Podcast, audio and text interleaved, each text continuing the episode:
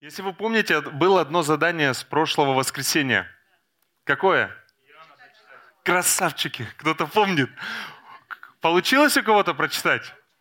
Или просто помните? Да. Да, если вы прочитали, здорово, потому что это всегда помогает объемно изучать книгу. Если вы не успели или забыли, бывает так, да, вы можете прочитать в течение следующей недели. Прошлое воскресенье Алексей нас приглашал посетить вместе с ним пещеру – и это сразу, я вспомнил, когда я был в километровых пещерах под землей, там было освещение, когда Алексей прям рисовал это, представьте, свет выключится. Мы, кстати, тоже обсуждали, когда ходили, там даже реки были, мы на лодках сплавлялись, и это все под, э, в горах под землей. Такая классная иллюстрация пещеры, которая отображает, что каждый человек без Бога, он находится в такой пещере, где кромешная тьма, даже если открыты глаза, ты ничего не увидишь. И только Бог является истинным светом. Аминь. Сегодня я приглашаю вас посмотреть на звездное небо. Кому нравится смотреть на звездное небо? Вот, есть несколько человек. И мы понимаем, в городе не очень хорошо видно звезды, правильно? Потому что освещение. Но если вы находитесь вне города, Особенно рыбаки меня поймут, когда вечером вижу руки, костер, и если это август, это красота. Просто можно лечь и смотреть, так звездное небо, созвездие. И большинство светящихся планет, они не являются источником света. Они отражают свет. И один из примеров, если мы возьмем а, Солнце, Луна, Земля – мне нравится также видеть полнолуние. И мы понимаем, что Луна не является источником света, но отражает свет Солнца. И это хорошая иллюстрация, в которой мы видим Иоанна. В прошлое воскресенье мы видели, видели три аспекта свидетельства. Он, это Иоанн Креститель, не был светом. Что, ну что он делал? Его послали свидетельствовать о свете. Опять же, солнце, луна, земля мы можем представить. И его цель Иоанна, чтобы все могли поверить в Иисуса Христа. Эти три пункта продолжаются в нашей сегодняшней главе. Иоанн продолжает дальше свидетельствовать, что он не есть свет. И Иоанн свидетельствует о свете. И в следующее воскресенье мы будем видеть, как свидетельство Иоанна приносит плоды, как некоторые из его учеников последовали за Иисусом. Поэтому не переключайтесь и приходите в следующее воскресенье, даже если будет буран и снег. Давайте сегодня откроем Писание, прочитаем наш отрывок Евангелия от Иоанна, 1 глава, с 19 по 34 стих. Евангелие от Иоанна, 1 глава, 19-34. «И вот свидетельство Иоанна, когда иудеи прислали из Иерусалима священников и левитов спросить его, кто ты? Он объявил и не отрекся, и объявил, что я не Христос. И спросили его, что же, ты Илия? Он сказал, нет. Пророк? Он отвечал, нет. Сказали ему, кто же ты, чтобы нам дать ответ пославшим нас, чтобы, что ты скажешь о себе самом? Он сказал, «Я глаз вопиющего в пустыне. Исправьте путь Господу, как сказал пророк Исаия». А посланные были из фарисеев, и они спросили его, «Что же ты крестишь, если ты не Христос, не Илия, не пророк?» Иоанн сказал им в ответ, «Я крещу в воде, но стоит среди вас некто, которого вы не знаете. Он-то идущий за мною, но который стал впереди меня, я недостоин развязать ремень у обуви его. Это происходило в Вифаваре, при Иордане, где крестил Иоанн. На другой день видит Иоанн идущего к нему Иисуса и говорит, вот Агнец Божий, который берет на себя грех мира. Сей есть, о котором я сказал, за мной идет муж, который стал впереди меня, потому что он был прежде меня. Я не, я не знал его, но для того пришел крестить в воде, чтобы он явлен был Израилю. И свидетельствовал Иоанн, говоря, «Я видел Духа, сходящего с неба, как голубя, и пребывающего на нем.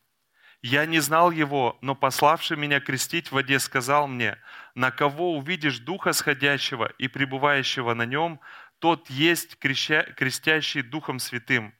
И я видел и свидетельствовал, что сей есть Сын Божий. Аминь. Такой отрывок, и в нескольких стихах мы видим семь вопросов.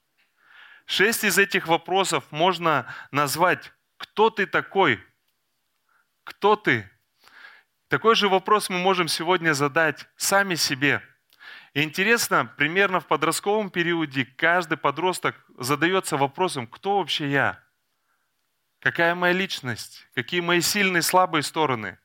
Примерно в 40 лет, мне 43, если кому-то 40, не прошу руки поднимать. да. Уверен, вы задавались, кто я, что я хочу в следующую половину своей жизни сделать. И когда люди выходят на пенсию, они примерно в этот период тоже задаются вопросом, кто я? Что я могу дальше сделать? Так вот этот вопрос задают Иоанну шесть раз в той или иной форме. Ты кто такой? И седьмой вопрос, он звучит примерно так. Почему ты это делаешь? Почему ты делаешь то, что ты делаешь? Кто задает эти вопросы Иоанну? В 19 стихе мы видим, когда иудеи прислали из Иерусалима священников и левитов спросить его, кто ты?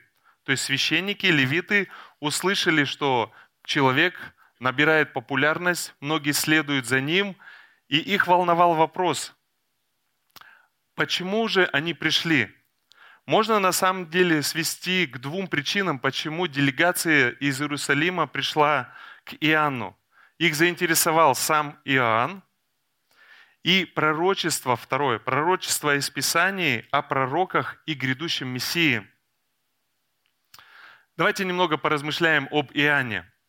В каком-то смысле Иоанн Креститель, он разбил ожидания коллег своего отца.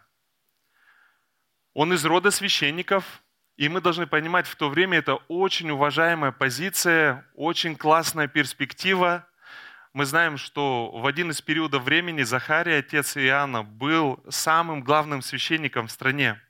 И по умолчанию все понимали, что он продолжит это служение в храме или при храме. Но он не выбрал эту стезю. Интересно, что когда выбирали имя для Иоанна, все смотрели культурно. Нужно назвать его в честь отца, то есть Захария. Должен был Захар Захарыч получиться. Но Иоанн твердо написал на дощечке, это будет Иоанн, как сказал ангел. И вот священники приходят, зная о Иоанне и о его отце, и кого они видят? Они, они не видят коллегу в костюмчике, как у меня сегодня. Да, но они видят человека, который одет в, в одежду из верблюжьей шерсти, у него кожаный пояс – Иоанн находится на особой диете. Для любителей диеты, лайфхак. Он, он ел, что здесь говорится, саранчу и дикий мед. Не уверен, если вам нужно попробовать. Что мы еще знаем об Иоанне? Его служение набирает обороты, и он не идет в столицу. Он, наоборот, идет в пустынное место. Если вы когда-то изучали проповедь Иоанна, она не очень-то дружелюбная и деликатная. Когда люди приходят к нему, что не слышат? Вы порождения змеиные, кто предупредил вас бежать от будущего гнева? Может даже представить, как его личный коуч, встречаясь с ним, говорит, Иоанн, тебе бы как-то помягче надо с людьми разговаривать. Но что удивительно, тысячи людей следуют за Иоанном. Они идут к нему, и Иоанн крестит многих, каждого, кто кается в прощении грехов – и это одна из причин, почему делегация пришла из Иерусалима и спросила, ты кто такой? Их заинтересовала личность Иоанна. Вторая причина – это пророчество из Писания о пророке и приходе Мессии. И мы знаем, что еврейский народ ожидал Мессию сотнями и тысячами лет. С момента грехопадения все пророки говорили, в один день придет Мессия, придет Спаситель. Один из последних пророков Ветхого Завета, Малахия, говорит о человеке, который придет в духе и силе или перед наступлением Дня Господня. об этом же говорит ангел, когда разговаривает с Захарией, отцом Иоанна, об Иоанне. Кому нравятся викторины? Кому? А, вон вижу. И вот здесь начинается викторина. Кто ты?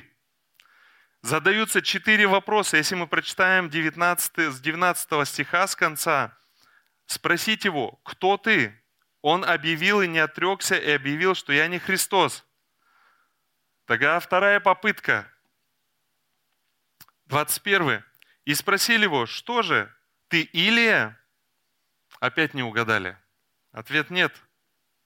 Пророк, он отвечает нет.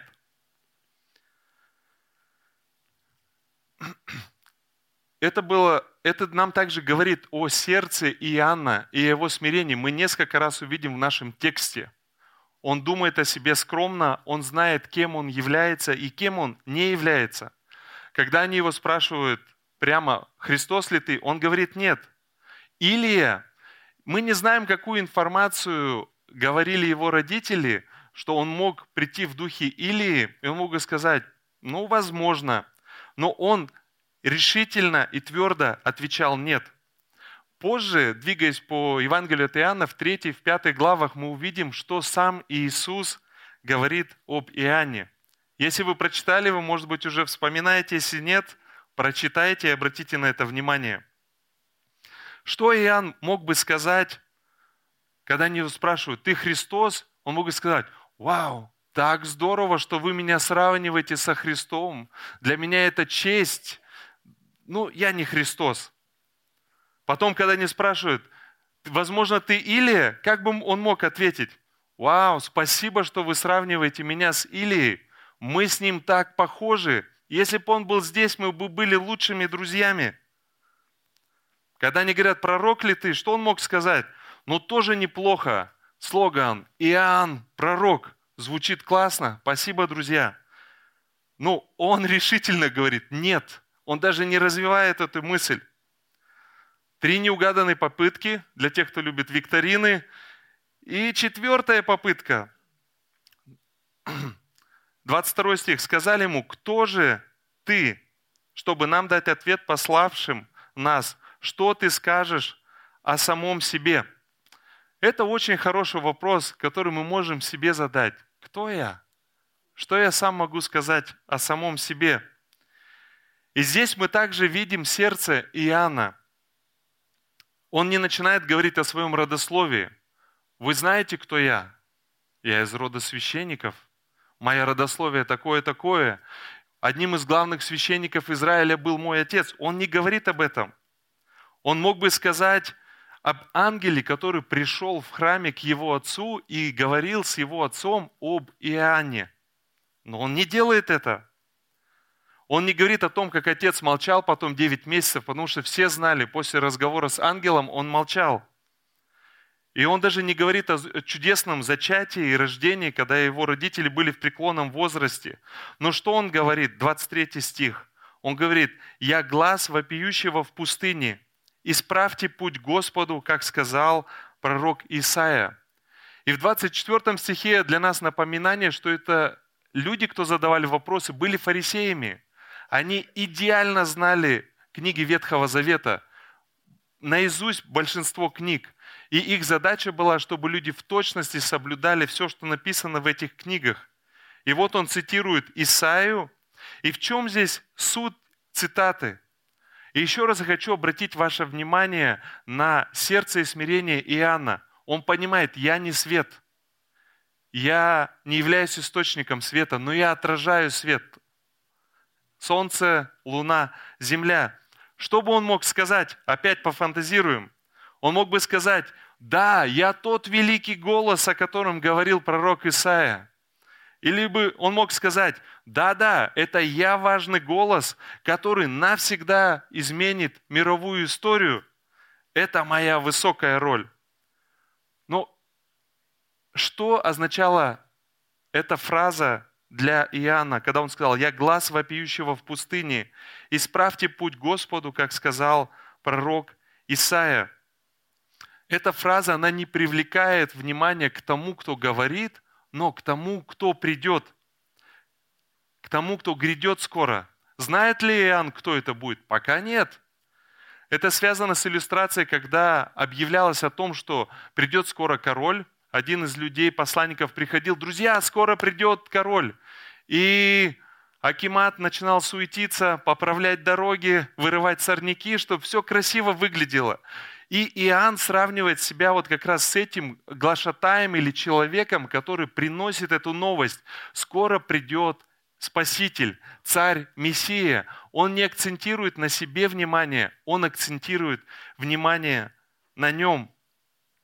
И здесь Иоанн ясно дает понять, что грядущий Царь – это никто иной, как Господь, Мессия, Бог. Интересно, пофантазируем, что должно происходить в умах людей, которые слышат. Они сотни и тысячи лет ждут обещанного Мессию, Спасителя. И в разных пророках, в разные времена они начинали видеть такого человека, потом понимали, нет, это не Мессия. И на самом деле, задавая вопросы Иоанну, они думали, может быть, это он? Иоанн твердо сказал, нет. Но теперь, слушая его, у них возникает мысль, неужто мы дождались? Вспомните ваше состояние, когда вы чего-то очень ожидали. Для детей это, наверное, вообще актуально. Новый год, сейчас Рождество больше мы празднуем, и день рождения. У вас было ожидание, вы знали, что вам точно подарят подарок. Иногда вы даже могли написать, и вы думали, подарят, не подарят. Мой братишка на два года младше, он настолько был шустрый, родители обычно заранее покупали подарки, он, как бы они ни прятали, он находил эти подарки. Мы даже успевали с ними поиграть, аккуратно запаковать. Ну, то есть так вы сильно хотели. Для кого-то, может быть, ожидание, когда кто-то признавался вам в чувствах, или вы ожидали ответа.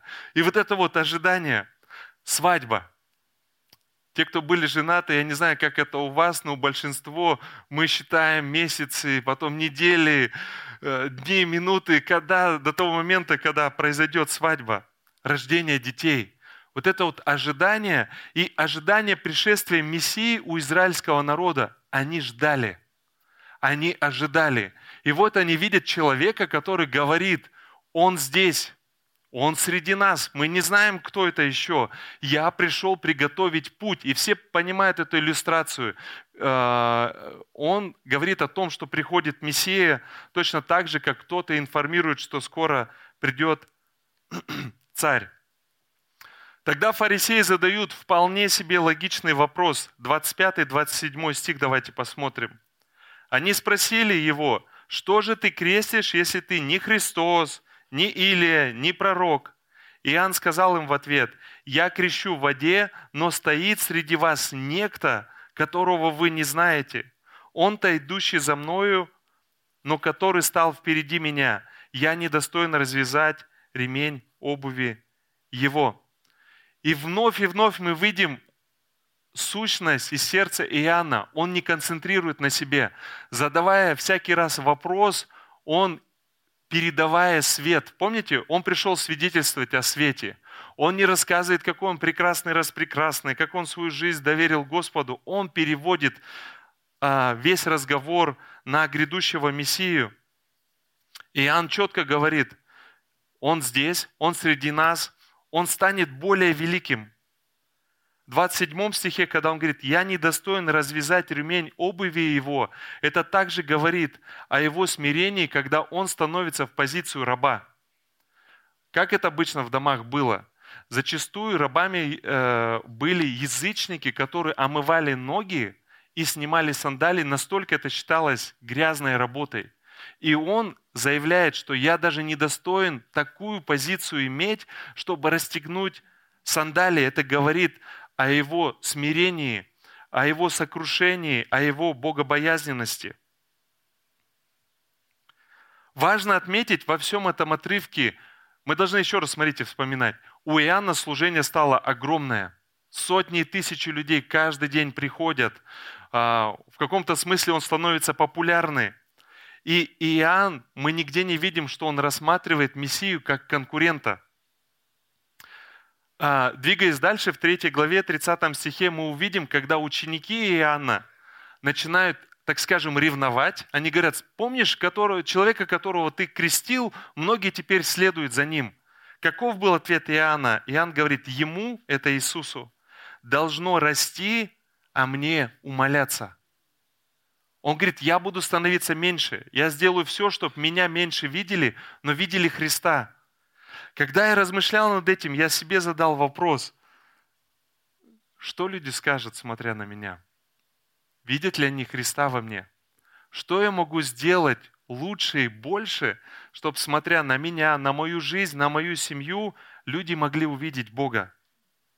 И это хороший вопрос для размышления. Говоря о том, что Иоанн не рассматривал Мессию как конкурента, потому что его служение было большое. следующее воскресенье наш отрывок начнется с момента, когда двое из учеников Иисус, э, Иоанна Крестителя, простите, они оставляют его и следуют за Иисусом. Что Иоанн мог бы сделать? Иисус, подожди, подожди. Это мои ученики, иди сам себе набери. Он, наоборот, он понимает, лучшее место для его учеников, чтобы они шли за Иисусом. И вот мое утверждение для тебя и для меня. Лучшее место для тебя, меня, членов твоей семьи, детей, родственников, коллег, друзей – это следовать за Иисусом. Аминь. И наш текст сегодня, он ясно показывает, что Иоанн, креститель, был человеком, который ясно знал, кем он является и кем он не является. Он не старался впечатлить людей, он не старался быть тем, кем он не является. И также он ясно понимал, кто такой Христос. Поэтому, когда Иисус появляется на сцене, он точно и ясно указывает на Него. Иоанн и весь народ, они ожидают Мессию. И мы видим в нашем тексте, он говорит, он среди нас. Мы пока не знаем, кто это. Как Иоанну, нам никогда нельзя сдаваться. Он день за днем приходит на реку, приходят люди, он же знает, как он узнает Мессию, он смотрит, день за днем он не видит. Но он ожидает, и нам важно не сдаваться в молитве, в борьбе, в посте, когда мы молимся за наших близких, родных, коллег, за работу. Может быть, вы в сложной ситуации находитесь, экономической, социальной. Доверяйте Господу. Продолжайте доверять Ему, молиться, зная, что Он все контролирует. И вот наступает тот день, когда Иоанн встретится с Мессией. Мы это знаем из текста, но он-то не знает в это утро. Может быть, он встает и думает, может быть, я выходной сегодня возьму. Как хорошо, что он не взял выходной, и он продолжил свое служение. И 29 стих начинается с фразы «на другой день». И в этой главе еще два раза повторится эта фраза «на другой день» в 35 и 42 стихе. Начало второй главы будет звучать «на третий день». Интересно, что Евангелие от Иоанна построено так, что не следует хронологии – если вы э, не так часто читали Евангелие, вы можете даже запутаться, почему в тех Евангелиях в хронологии вот так вот стоит, а у Иоанна вот так. У Иоанна вот так. Но почему он тогда акцентирует на следующий день, на следующий день, на следующий день, через три дня? В первой и начало второй главы Иоанн акцентирует и хочет показать именно временные рамки, как люди последовали за Иисусом и как быстро они начинали делиться об Иисусе с другими людьми. И вот наступает встреча Иоанна и Мессии с 29 по 33 стих. Я сегодня тоже хочу в обратном порядке пойти с 33 стиха. Иоанн объясняет, как он узнает Мессию Спасителя и кто ему сказал об этом. Что он говорит в 33 стихе? «Я не знал его, и здесь имеется в виду, знал ли Иоанн Иисуса? Они родственники, они братья. Но Иоанн не знал, кто Мессия, как он выглядит. И он говорит, я не знал его, но пославший меня, и он говорит о Боге, крестить в воде сказал, на кого увидишь Духа сходящего и пребывающего на нем, тот есть крестящий Духом Святым. В 32 стихе, что Иоанн увидел? И свидетельствовал Иоанн, говоря, «Я видел Духа, сходящего с неба, как голубя и пребывающего на нем». 31 стих Иоанн объясняет одну из причин, почему он крестит. И он говорит, «Я не знал его, но для того пришел крестить в воде, чтобы он явлен был Израилю». То есть одна из причин крещения, чтобы явить Мессию всему Израилю. 30 стих. Иоанн точно знал, кто он является, он знает свое предназначение. И он говорит, «Сей есть, о котором я сказал, за мной идет муж, который стал впереди меня, потому что он был прежде меня». Иоанн знает. И 29 стих, Иоанн прямо и ясно указывает на Иисуса. На другой день видит Иоанн, идущего к нему Иисуса, и говорит, «Вот Агнец Божий, который берет на себя грех мира. И Иоанн использует иллюстрацию или образ Агнца, описанного при исходе израильского народа. Вы можете почитать в книге Исход 12 главе. И также сравнение Мессии с Агнцем, который дает пророк Исаия в 53 главе. Теперь вот, давайте мы проще вот эти пять стихов возьмем. Интересно представить и пофантазировать эту встречу.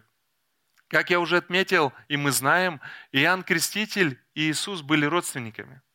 Они точно знали друг друга. Мы не знаем, какую информацию родители им передавали.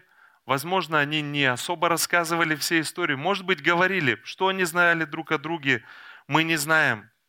И как я уже подметил, когда Иоанн говорит, я не знал его, имеется в виду, я не знал, кто будет Мессия, как он будет выглядеть.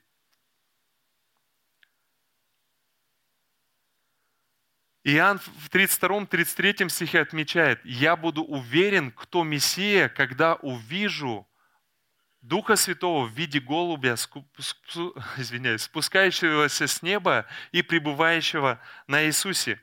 И давайте мы представим, вот Иоанн стоит в воде, стоит большая очередь людей, которые каются в грехах и хотят креститься. Возможно, он в очереди быстро взглянув, увидел Иисуса и подумал – как хорошо, что мой братишка, он братишка же был, да, он тоже ищет Господа.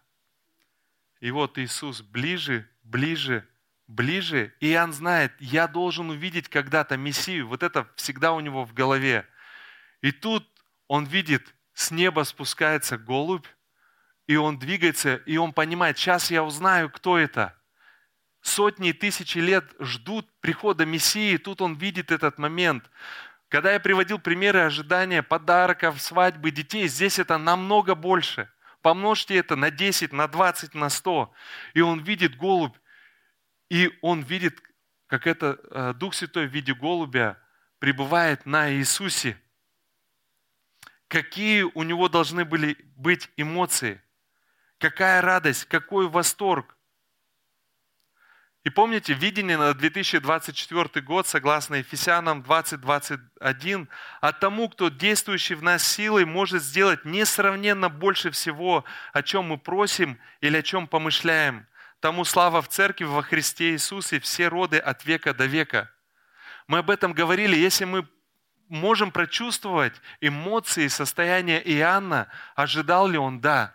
И тут он видит Спасителя мира. Тут он видит Мессию, он говорит, это агнец Божий, который, он уже понимает, добровольно отдаст свою жизнь за грехи всего человечества.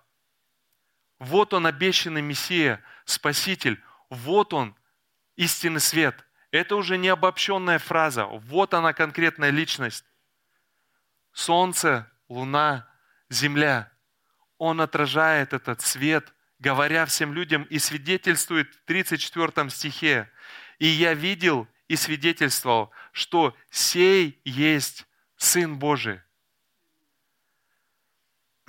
Аминь. Давайте коротко поразмышляем. Пришли люди, задают вопросы. Люди каются в грехах, ищут Господа. Они десятки, сотни, тысячи лет ждут прихода Мессии. И тут Иоанн точно указывает на Иисуса и говорит, вот он агнец. Какой реакции мы ожидаем? Да, вполне возможно, ошибся.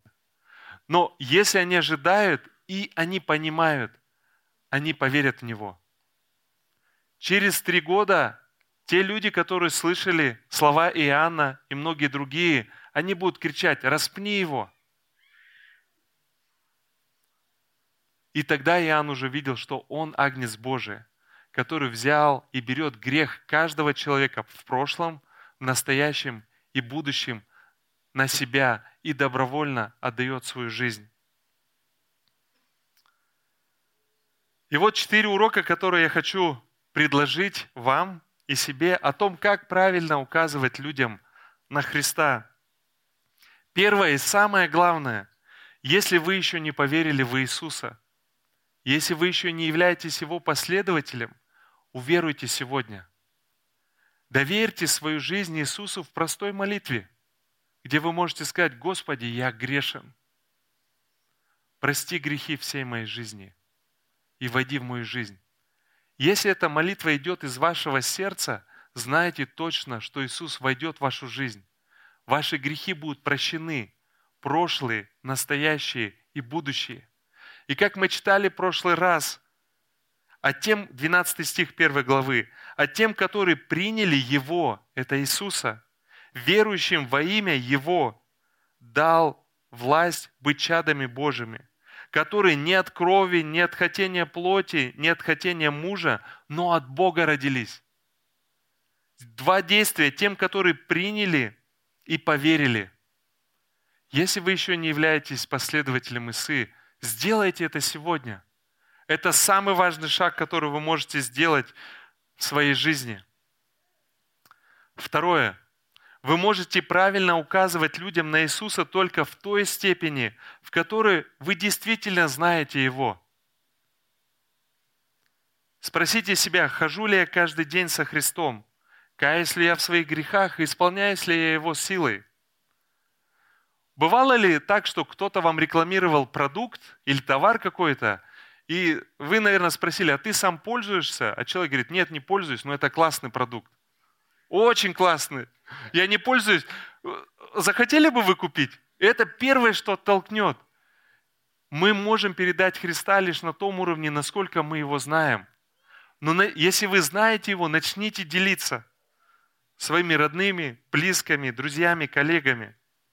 Третий урок, который Иоанн, я думаю, что очень здорово показывает каждому из нас, это смирение – он мог бы на каждый вопрос так красочно рассказывать о себе, о своей семье, но он думал о себе скромно. Он даже, спросив его, пророк ты, он говорит, нет. Но и что Иисус позже скажет о нем? Кого смотреть ходили вы? Пророка? Он говорит, и больше пророка. Но он думал о себе скромно. Четвертое, и это применимо к каждому из нас – Какие бы ни были ваши дары и призвания, вы можете поступать так же, как Иоанн, указывая людям на Иисуса. Целью Иоанна было отвлечь внимание от себя и показать Христа. Скажем на это аминь. Как Иоанн сказал о себе,